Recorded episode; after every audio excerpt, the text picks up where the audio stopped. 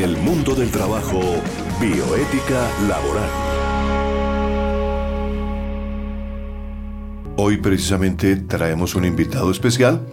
Es un inspector de trabajo, el doctor Román Ernesto Díaz. Él es administrador de empresas, trabaja con el Ministerio del Trabajo como inspector y obviamente nos va a ayudar en la eh, elaboración de este programa, en donde seguramente vamos a comentar cosas muy importantes relacionadas con el trabajo y fundamentalmente en el área de contratos. Doctor Román, muy buenos días, bienvenido. Doctor Tito, buenos días, muchas gracias, muy amable. Eh, eh, agradecerles a ustedes la invitación que me hacen a su programa, que sé que tiene una gran audiencia a nivel nacional. Y, mundial. Y, mundial, también. Porque esta radio se escucha en todo el mundo. Ah, qué bien. Y al doctor eh, Gabriel Ignacio Gómez, asesor allí en la Dirección Territorial de Bogotá, del Ministerio del Trabajo, también agradecerle pues la invitación a este programa. Bienvenido. Gabriel, buenos días. Muy buenos días. El tema de hoy es muy apasionante porque es un caso de la vida real. Sí. Y Estefanía, buenos días. Muy buenos días. ¿Cómo va ese estudio? Muy bien, gracias. En la eh, Universidad Piloto. Claro. Estefanía Gómez, que es eh, estudiante de negocios internacionales. Sexto semestre. Y qué pena agradecerle a Estefanía también como coordinadora, tengo entendido el programa también. Claro que sí. Ella nos trae la música y nos trae ciertas, eh, ciertos comentarios también que tienen que ver con el mundo del trabajo. Pues a toda la audiencia, gracias por escucharnos. Como siempre estamos con ustedes en esta, abordamos inmediatamente lo que significa realmente el tema que vamos a abordar. Nos referiremos hoy fundamentalmente a los contratos de trabajo, a su duración, a las cláusulas importantes, a las personas que en cierta forma resultan vulnerables muchas veces en la contratación laboral, a la, al análisis de sentencias eh, y también eh, extra micrófono el doctor Román Ernesto me decía, me hablaba sobre la pérdida de capacidad laboral, una ley que contempla esto y que es importante informarlo al oyente para que tenga en cuenta no solamente como empleador, sino como empleado. De tal manera que esos son los temas, eh, en, digamos, en general, que vamos a tratar en el día de hoy, además de las intervenciones del doctor Gabriel con la bioética, la música que nos trae eh, Estefanía, el tema también de, la, de las cuatro acuerdos. De los cuatro acuerdos y pues eh, comencemos por los cuatro acuerdos, ¿le parece?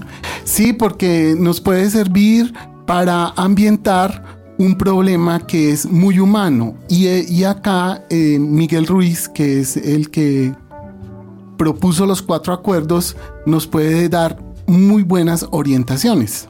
Pues escuchemos entonces a Miguel Ruiz.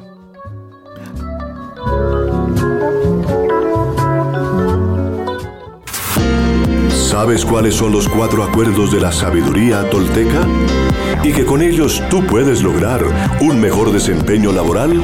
Semanalmente, los días martes de 8 y 30 a 9 y 30 am, tú podrás escuchar respuestas a estos interrogantes en el programa El Mundo del Trabajo.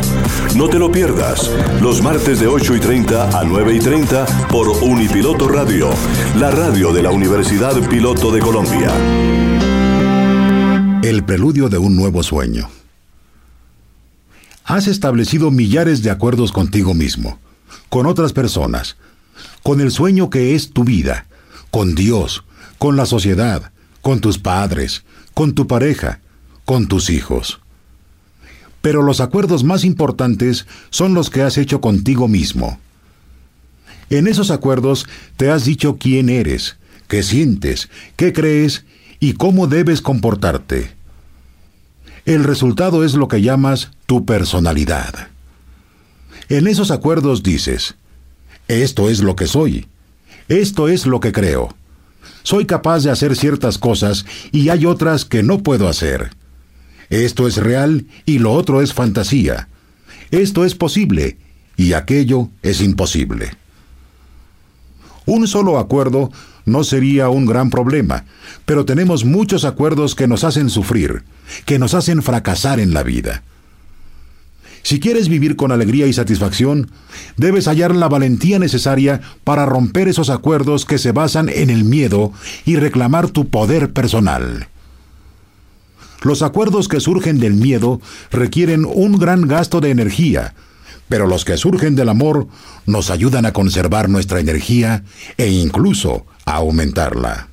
Todos nacemos con una determinada cantidad de poder personal que se renueva cada día con el descanso. Desgraciadamente, gastamos todo nuestro poder personal primero en crear esos acuerdos y después en mantenerlos.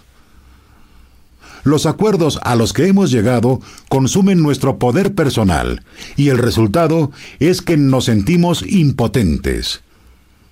Solo nos queda el poder justo para sobrevivir cada día, porque utilizamos la mayor parte de él en mantener los acuerdos que nos atrapan en el sueño del planeta. ¿Cómo podemos cambiar todo el sueño de nuestra vida, cuando ni siquiera tenemos poder para cambiar hasta el acuerdo más insignificante? Si somos capaces de reconocer que nuestra vida está gobernada por nuestros acuerdos y el sueño de nuestra vida no nos gusta, necesitamos cambiar los acuerdos. Cuando finalmente estemos dispuestos a cambiarlos, habrá cuatro acuerdos muy poderosos que nos ayudarán a romper aquellos otros que surgen del miedo y agotan nuestra energía. Cada vez que rompes un acuerdo, todo el poder que utilizaste para crearlo vuelve a ti. Si los adoptas, estos cuatro acuerdos crearán el poder personal necesario para que cambies todo tu antiguo sistema de acuerdos. Necesitas una gran voluntad para adoptar los cuatro acuerdos, pero si eres capaz de empezar a vivir con ellos, tu vida se transformará de una manera asombrosa. Verás cómo el drama del infierno desaparece delante de tus mismos ojos. En lugar de vivir en el sueño del infierno, crearás un nuevo sueño, tu sueño personal del cielo. En el mundo del trabajo, lo que dice nuestra legislación laboral.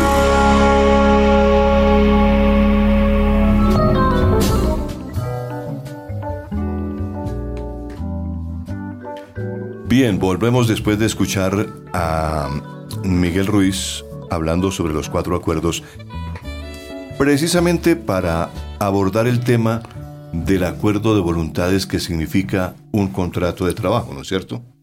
Porque cuando firmamos un acuerdo y firma, nos comprometemos a prestar un servicio, estamos eh, firmando un acuerdo de voluntades.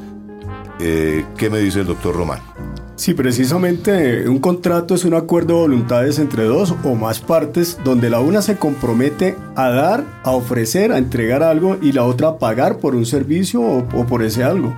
¿Sí? Perfecto. Entonces, pues tenemos contratos de diferentes índoles. Tenemos contratos comerciales, contratos civiles, contratos laborales, pero siempre eh, hay dos actores donde el uno entrega y el otro paga por eso. De acuerdo. Los contratos de trabajo específicamente pueden ser verbales?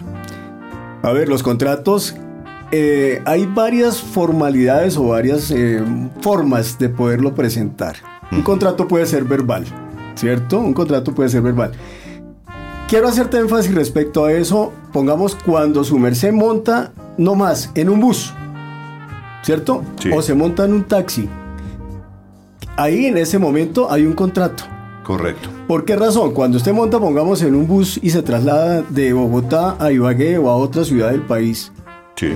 Ahí ya usted está contratando un servicio. Sí, correcto. ¿Cierto? Y ese, y ese servicio usted está contratando de Bogotá a Ibagué. Ahí ya dio un objeto. Sí. ¿Cierto? Y usted está pagando por ese servicio. Sí. ¿Cierto? Y cuando usted lo dejan en mitad del camino, entonces, ¿qué sucede? Pues que el contrato no se está llevando a cabo en su totalidad y usted puede reclamar. Tanto así que en esos tipos de contratos, digámoslo de esa forma, eh, si llega a suceder un accidente o cualquier cosa, cuando usted paga su tiquete, ahí en el, en el terminal, usted da su nombre, da su cédula, ¿cierto? Y la empresa tiene que responder por usted. Claro. Entonces ahí hay un contrato. El contrato de trabajo, para volver sobre el tema del trabajo, cualquiera que sea el oficio a realizar, eh, es un contrato eh, fundamentalmente que debe contener qué. A ver, mira, le complemento algo también de lo del contrato. Los contratos deben de tener un objeto, deben de tener un valor, Correcto. ¿cierto? Deben tener un tiempo de duración, Sí. ¿cierto? Y debe de determinarse los actores del contrato, o sea, quién es el contratante, quién es el contratista. Pero el actor del contrato difiere dependiendo del tipo de contrato. Ajá. Entonces, ¿qué tenemos? A ver, nosotros tenemos contratos laborales y esos- dentro de esos contratos laborales tenemos contratos por obra o labor determinada. Esos contratos por obra o labor determinada terminan cuando una vez termina la obra.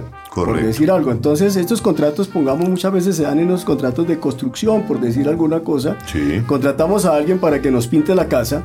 ¿cierto? Por una labor. Y entonces terminó la labor, se terminó el contrato. O yo le Sí. encargo a un pintor que me haga un cuadro. Y inmediatamente termina la entrega, ya se terminó el contrato. Ya se terminó Ahí el ya, contrato. ya, ya, ya, eh, ya, ya la terminación del contrato. Tenemos contrato a término, entonces también a término fijo, ¿cierto? Correcto. Que van a un año, a seis meses, tres meses, dependiendo el tiempo de duración y dependiendo la labor para la cual se ha contratado. Y tenemos contratos a término indefinido, también, ¿cierto? Sí. Pero- Que es lo más, eh, digamos que es lo más común, ¿no? Que son los más comunes los más los- usuales Los más usuales. dentro del medio dentro de la- del mundo laboral. el mundo laboral, perfectamente. Ahora, hay esos contratos también tenemos unos contratos de prestación de servicios que algunas veces tienden a confundirse con los contratos laborales. Sí. Y estos contratos de prestación de servicios son contratos que son regidos por el orden civil o comercial, ¿cierto? Sí. Diferentes al contrato laboral que son regidos o son controlados, digámoslo así, o verificados por el Código Sustantivo del Trabajo. O sea, son contratos laborales como tal. Ajá. El contrato de prestación de servicios eh, muchas veces difiere, o no muchas veces no, todas las veces difieren del contrato laboral porque son contratos de orden civil o comercial en el cual el actor cambia. Porque si es el contrato laboral, hablamos de empleador y trabajador, mientras que el actor en el contrato de prestación de servicios se llama contratante y contratista. Correcto. Sí, entonces nosotros eh, le traigo a colación algo. En el Ministerio del Trabajo sucede mucho que hay personas que colocan quejas que han sido contratadas con contratos de prestación de servicios y dicen lo que pasa es que me despidieron y no me pagaron las prestaciones sociales. Pues sucede que estos contratos de prestación de servicios pues no están sujetos a pago de prestaciones sociales, ¿sí?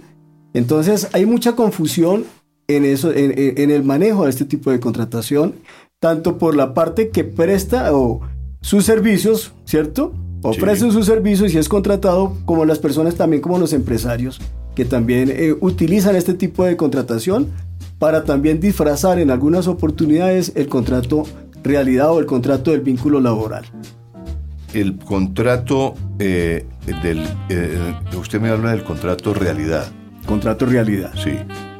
Eh, resulta que, eh, pues, podemos ver que el Estado tiene muchos contratos de prestación de servicios. El mismo Estado ha generado los contratos de prestación de servicios, contratando gente mediante eso. O sea, esos contratos realmente no son contratos realidad. A ver, lo que pasa es que muchas veces en el Estado también comete el error que se comete con las entidades privadas.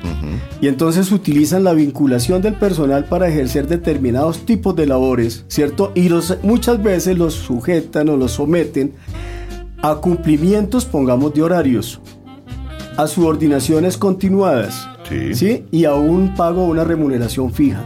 Correcto. Semanal, quincenal, mensual, dependiendo del tiempo de duración de- de la labor. Y si eso se da, Pues ahí ex- ya se configura en un contrato realidad, porque para que haya un contrato realidad entonces contamos con tres tipos de elementos. Un elemento es que la persona preste directamente de manera personal, ¿cierto? Sus servicios, haga su trabajo de manera personal. Dos, que la persona de manera continua, ¿cierto? Sí. Tenga una subordinación continuada, una subordinación donde siempre hay una persona que se determina como una especie de jefe que le está dando órdenes. Y otra, y tres, donde mensualmente está percibiendo una remuneración fija. Claro. Entonces ahí ya hay un contrato realidad, ¿cierto? Claro está que nosotros como inspectores de trabajo, nosotros no eh, declaramos, digamos así, ese contrato realidad. Eso tiene que hacerse ante un juez de la República y quien, quien crea que verdaderamente se le está vulnerando el derecho, ¿cierto? Que establece eh, el contrato realidad o el contrato laboral, pues debe de acudir ante quién? Pues debe acudir ante la justicia laboral ordinaria porque lamentablemente pues el ministerio no declara derechos ni tampoco dirime controversias cuando se presenta este tipo de situaciones entre empleadores y trabajadores. Angélica Lozano, que es una eh, importante eh, legisladora que está en el Congreso de la República, ha presentado un eh, proyecto de ley eh, para proponer que se legalice el contrato de prestación de servicios y se le dé una, digamos que, que un tratamiento mm, diferente, ¿no? Dice, modifiquemos las leyes de contratación en Colombia juntos. El Congreso está tramitando un proyecto de acuerdo que busca modificar tres leyes fundamentales de la contratación del país. La Ley 80, la Ley de Infraestructura y la Ley de Alianzas Público-Privadas. Ya fue aprobada en Senado y ahora hará su trámite en la Cámara de Representantes. Por otra parte, pues, ella ha querido eh, establecer que la contratación, que los contratos de prestación de servicios podrían ser eh, legalizados o establecidos dentro de una ley que determinen ciertas características. De tal manera que, ¿usted qué opina? ¿Usted ha leído este, este proyecto? A ver, lo que pasa es que en este momento pues yo estoy dedicado más que todo a la contratación del derecho laboral, Sí. ¿cierto? Y no a la contratación del derecho civil o el derecho comercial. Y la ley 80 opera prácticamente, en su mayoría es para contratación de obra pública, ¿cierto? Sí. La ley 80 del año 93 con sus decretos reglamentarios, que inclusive esta ley 80 salió a raíz de que antiguamente se manejaba el decreto 222. Ajá. Sí, de- porque se hablaba mucho del fraccionamiento de los contratos, ¿cierto? Entonces se hacía una obra y vamos a hacer un edificio, entonces contrataban el edificio por partecitas. Sí. Y entonces dijeron, no señor, vamos a, entonces a implementar lo que es la licitación pública, la, la contratación directa y la contratación privada. ¿sí? Entonces esta ley 80 prácticamente se hizo para tratar de mejorar eh, algunos vicios que se venían eh, dando respecto a la aplicación del decreto 222 de, de contratación de obra pública. Entonces, pues la verdad, desconozco, no he leído porque como le digo ahorita estoy más enfocado hacia la parte del derecho laboral y lo, lo que es la contratación laboral y entonces he dejado aparte eh, el asunto de la contratación estatal más que todo en asunto de obra pública. Ajá. Bueno, este principio protector del derecho laboral se está tratando de aplicar en este proyecto de ley. ¿Por qué? Porque en los sistemas laborales, sistemas legislativos laborales, si hay una legislación demasiado cargada al trabajador, va a desestimular todo lo que tiene que ver con el fomento al empleo y, el empleo formal. Eh, de eso se trata. O sea, necesitamos una legislación que es ponderar- ponderada y pueda, a la vez que garantiza unos derechos fundamentales, también promover el pleno empleo y promover la formalización. Hoy, pues ya aterrizando un poco y precisando los temas, vamos a estudiar y analizar y a compartir con ustedes un fallo histórico, que es la sentencia T629 de 2010 del 13 de agosto. Doctor Román, cuéntenos qué, qué trae de novedoso esta sentencia. Bueno, realmente haciendo un análisis al fallo de la Corte Constitucional, eh, trata sobre unos temas bastante importantes, especialmente para la población vulnerable, ¿sí? En este caso, eh, la mujer. Eh, aquí analizamos el caso de una mujer que trabajaba en un bar.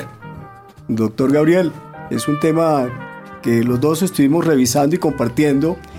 Y como usted pudo observar, esta mujer, ella tuteló sus derechos fundamentales eh, ante el juez, pero le fue negado su derecho porque, eh, de acuerdo a la posición de la primera parte, los jueces en primera instancia dijeron que el hecho de que como la señora prestado la actividad de, la prostitución, de, de, vender su cuerpo, hablando en otros términos, ¿cierto? No sabemos las causas porque usted sabe que dentro de la, población vulnerable la pobreza es uno de los factores bastante eh, propensos a que las personas tengan que realizar cualquier actividad con tal de sacar adelante sus hijos, inclusive poder eh, vivir, ¿cierto? Entonces la señora pues no tuvo otro remedio que trabajar en un bar, prestar sus servicios y estando allí, la señora lamentablemente quedó embarazada. Cuando la señora queda embarazada, entonces el dueño del establecimiento comercial, al saber que ella está así, pues la despide. E, es así, ¿no, doctor Gabriel? Claro que sí. Pero entonces se presenta una vulneración de los derechos fundamentales que tenía esta señora. Digámoslo así que... O que tiene cualquier persona. Y hay, hay, hay varias cosas, ¿no? una señora que eh, fue contratada para ejercer la, prostitución. Dos, queda embarazada, luego tiene un fuero materno. y, fuera de eso es despedida. Entonces le han vulnerado su derecho eh, que, que es importante, que la ley la protege por estar embarazada. ¿Qué eh, pasa en esos casos? Esta trabajadora sexual tipificó una circunstancia que es susceptible de la tutela. ¿Por qué? Porque estamos hablando de una máxima vulneración de una mujer pobre de tiempo que es cabeza de hogar y fuera de eso entra en una etapa de dar a luz y en lactancia. Porque además creo que además del embarazo, ella tiene otro hijito. Ajá. ¿Cierto? Y está sola. Sí. Y está sola. Tiene otro hijito, pero además quedó embarazada. Y es, madre cabeza familia. Y es madre cabeza de familia. Bueno. Ejerciendo una profesión, la profesión más antigua. Trabajo sexual. ¿No? El trabajo sexual.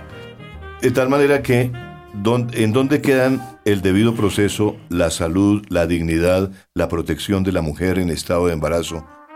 El derecho del que está por nacer el fuero materno y el mínimo vital. Por eso ¿Dónde queda eso? Este fallo es histórico y marca un hito en la historia de la legislación laboral, porque por primera vez a una mujer trabajadora sexual en un ámbito del trabajo sexual que ante todo es inhumano, ante todo está lleno de contradicciones y hay mucho riesgo. Por ejemplo, en el trabajo sexual se mezcla el alcohol, la, la drogadicción y la economía subterránea, porque quien, recurre a estos servicios está inserto como en un sistema de negación del otro, no, no está enamorando, no está eh, dando sentimientos, sino está comprando. Eso convierte a estas mujeres en unos seres completamente duros.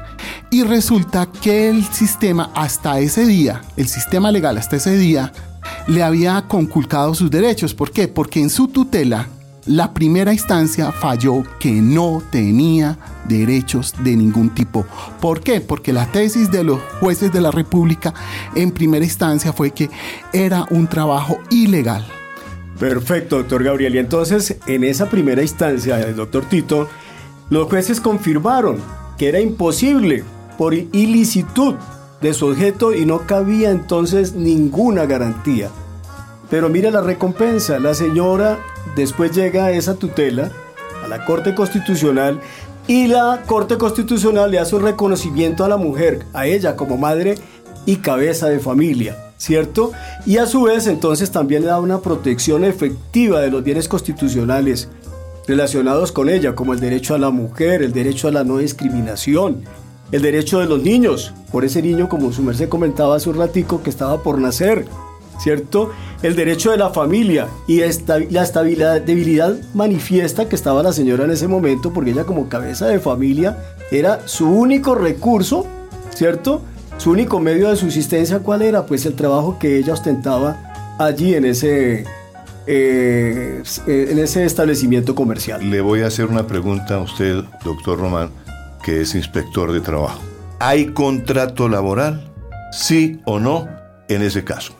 Interesante pregunta, pues yo también me la hice cuando estaba haciendo el análisis de la sentencia y en realidad pues encontré que verdaderamente están los tres elementos del contrato realidad. ¿Cómo no? Pues a ver, mira, dentro de ese contrato laboral entre persona que ejerce la prostitución dentro del establecimiento comercial, entonces en el caso de ella encontramos, primero, cuando la trabajadora sexual ha actuado bajo su plena capacidad y voluntad.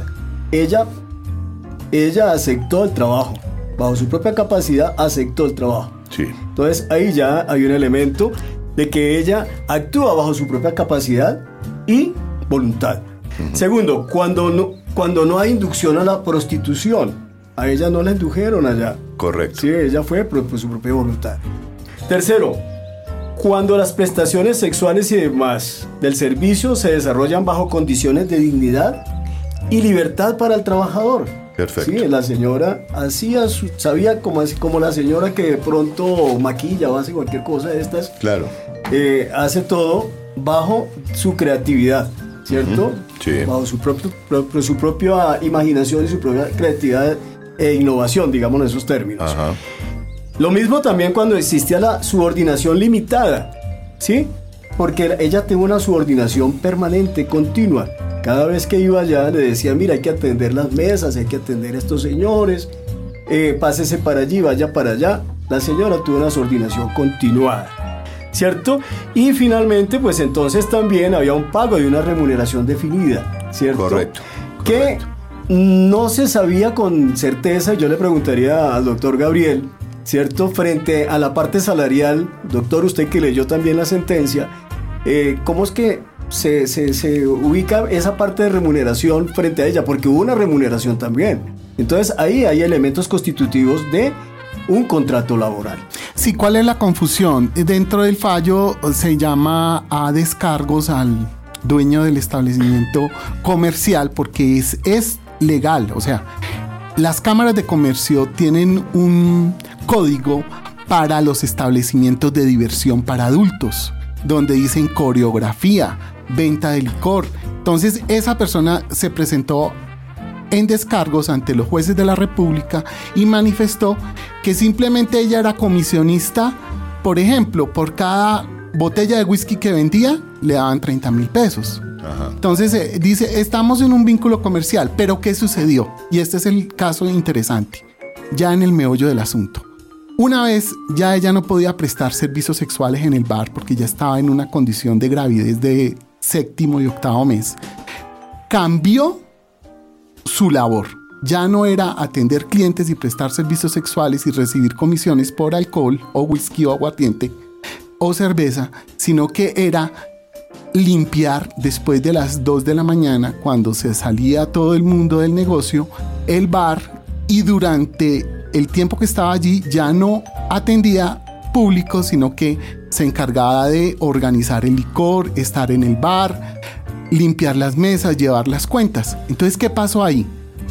Le cambiaron su condición laboral, pero siguió recibiendo órdenes, siguió recibiendo un dinero.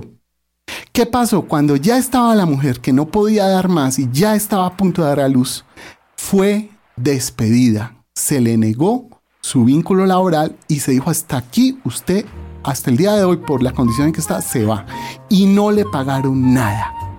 Ahí es donde llega la acción del Estado con el principio protector del derecho laboral y cambia las posiciones respecto a la interpretación de los contratos de trabajo. Que es que precisamente lo que estamos eh, viendo, cómo fue realmente que la Corte eh, expidió este fallo de tutela, teniendo en cuenta eh, la, el derecho eh, al amparo de los derechos fundamentales, como lo acaba de relatar el doctor Román, el de la igualdad de trato ante la ley, a la no discriminación, derecho al trabajo, a la seguridad social, a la dignidad de la persona, a la protección de la mujer en estado de embarazo, al derecho del que está por nacer, al fuero materno y al mínimo vital. Perfecto. Y por proteger la identidad de la señora, pues se utiliza el nombre de la IS, ¿no? La IS, para Sí. proteger la, la Sí, desde luego se, se- se protege la intimidad, la intimidad de la de señora. las personas. Pero, pero a eso quiero comentarle entonces qué dijo la Corte ya frente al fallo, ¿cierto? Sí. Entonces, ¿qué dijo la Corte? Concluyó que la señora desarrolló una actividad personal como trabajadora sexual Sí. y en la prestación de otros menesteres en el servicio en el bar, ¿cierto? Durante los meses de febrero del 2008 y marzo del 2009. Correcto. En esos meses. Estas tareas las realizó de manera continuada la señora. ¿Sí?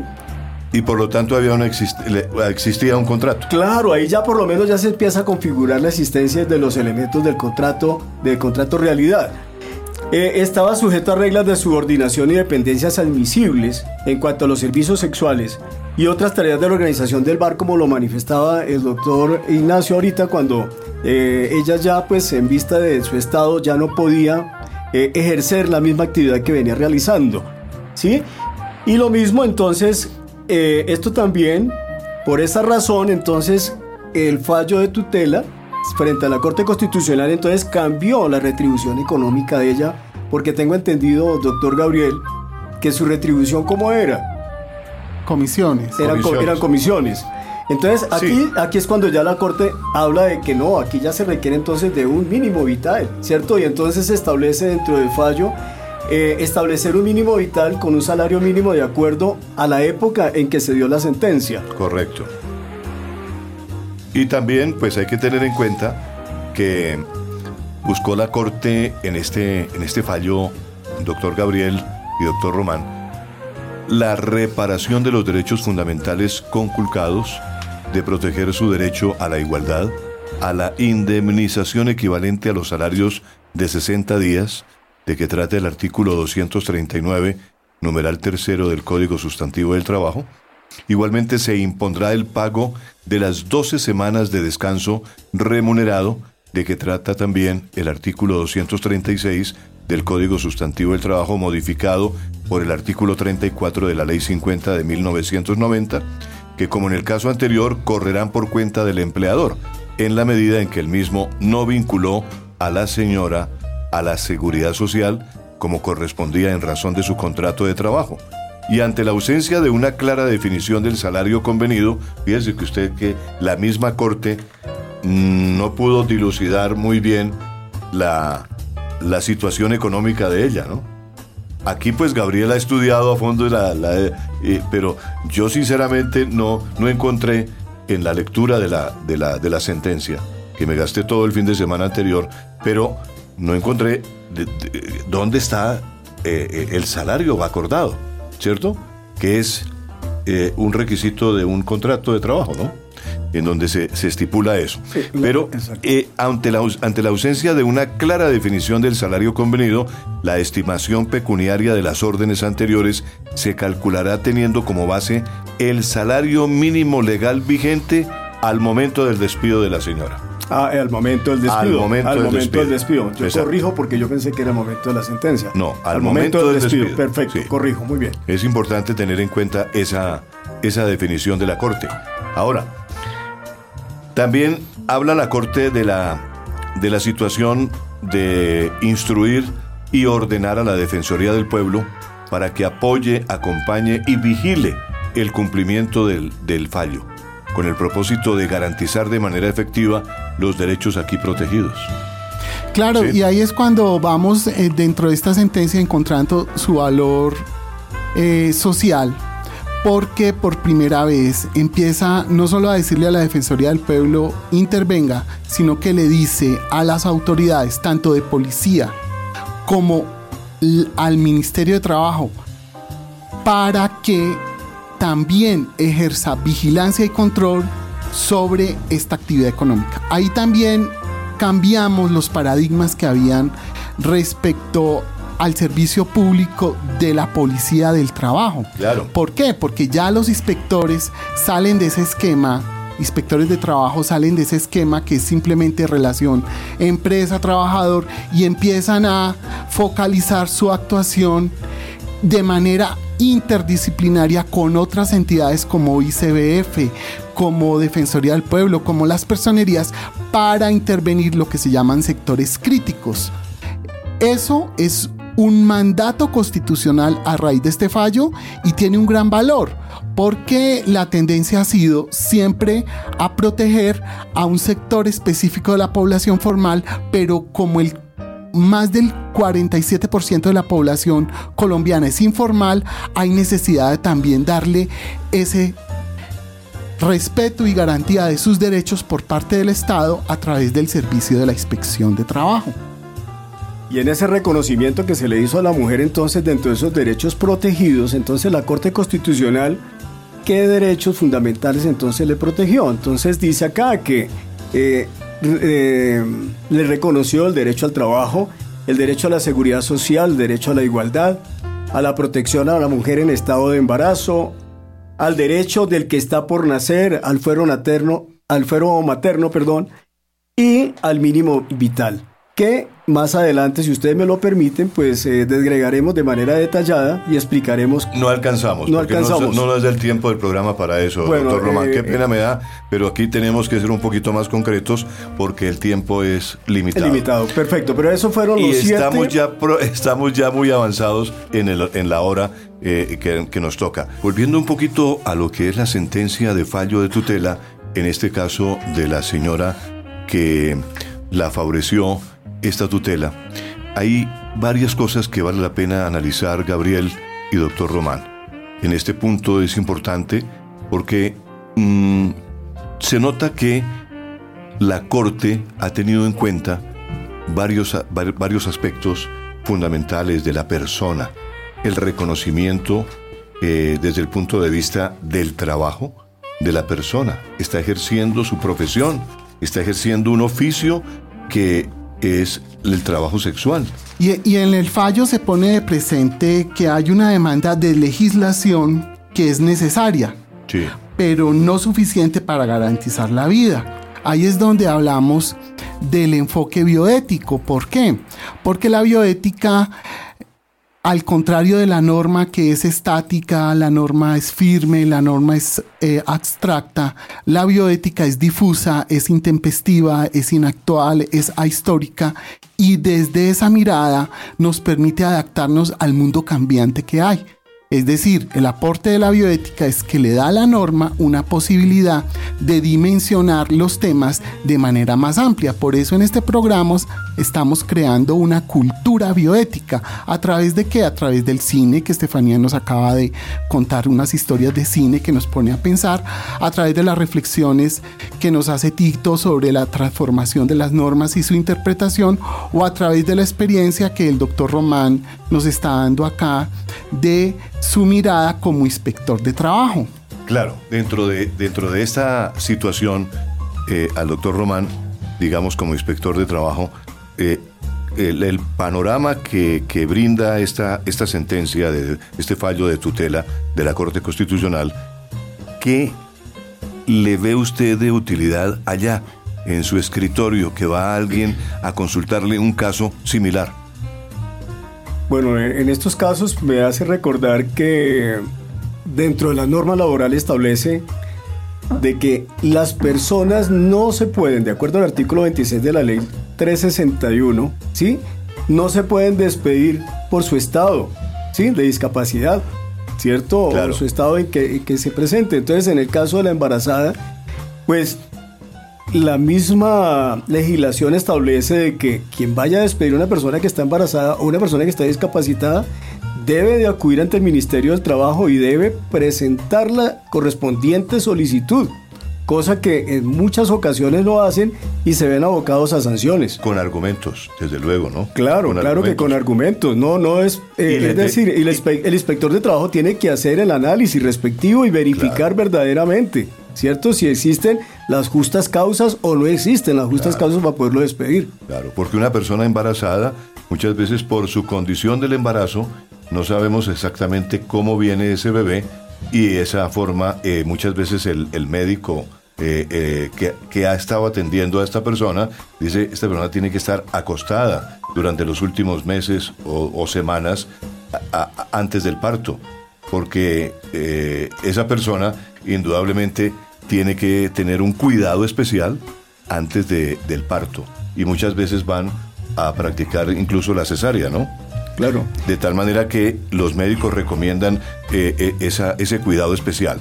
Pero hay algo muy importante es que el empresario no puede por ningún motivo pensar en que porque está embarazada, en que porque le han eh, dicho que tiene una incapacidad, que tiene que estar acostado o acostada, realmente esas condiciones no lo eximen al empresario de pagar todo lo que necesita, lo que tiene que pagar salarios y la, la prestación social. ¿no? ¿no? No, no, no, eso no lo exime de sus obligaciones como empleador. Exacto.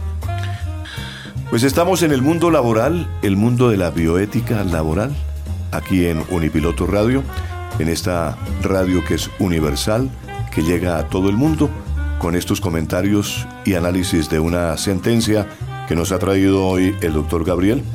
Después de analizar este fallo de tutela hemos encontrado que la igualdad, la no discriminación, eh, son aspectos que se han tenido en cuenta en este fallo de tutela. La igualdad, que es una, eh, un, principio fundamental de la Constitución que está contemplado en la Constitución del 1991 y que fundamentalmente eh, da seguridad al trabajo, a la seguridad social, eh, y también la protección de la mujer en estado de embarazo. Pero estos tipos de, establecidos en esta tutela eh, tienen un significado fundamental, Gabriel.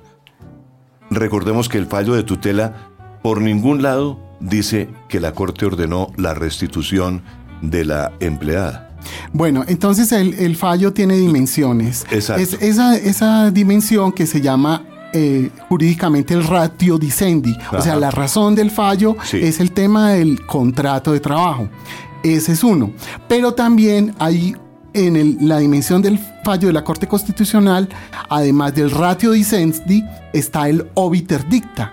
El obiter dicta es lo que ella, de paso, dicho de paso, también promulgó qué temas y qué vamos a desarrollar en el próximo programa, en ese capítulo, en ese módulo, vamos a analizar a la luz de los tratados internacionales de trabajo qué pasa con el trabajo decente y su impacto en temas puntuales como este, que es el obiter dicta del fallo, que es la prostitución como un derecho positivo, la prostitución en el derecho internacional, el derecho colombiano ante las normas de prostitución, normas explícitas y específicas, y la regulación de la prostitución en el derecho comparado. ¿Todo esto para qué? Para entrar en una conexión entre el derecho penal y el derecho administrativo laboral, que es el derecho de la inspección de trabajo. Entonces vamos a analizarlo todo eso bajo la luz de los convenios ratificados por Colombia ante la Organización Internacional del Trabajo sobre los temas laborales. Llegamos al final de nuestro espacio, el mundo laboral, el mundo de la bioética laboral. Gracias, doctor Gabriel. Gracias, Estefanía. Gracias, doctor Román, por estar con nosotros en esta audición especial para Unipiloto Radio. Y hasta el próximo martes a la misma hora.